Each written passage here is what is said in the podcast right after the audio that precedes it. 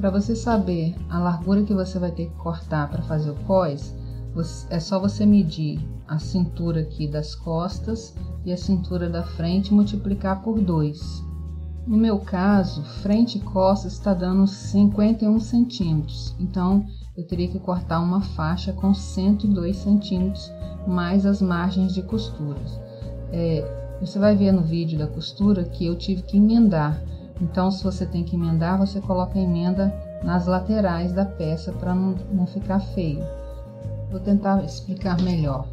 Se você tem tecido para cortar o cós dobrado, você vai cortar o cós com a largura da sua cintura, no caso a cintura da bermuda, mais a margem de costura, e aqui fica dobro.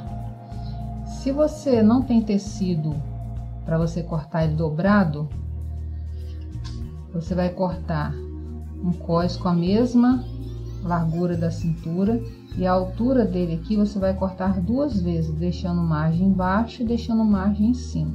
Se o cós é cortado dobrado, eu tenho uma parte para frente, no caso, e a outra para a parte de trás, que é para dar o acabamento. Então, quando você abre, ele tá largo assim, e aí ele vai ficar virado para dentro para fazer o acabamento do cós.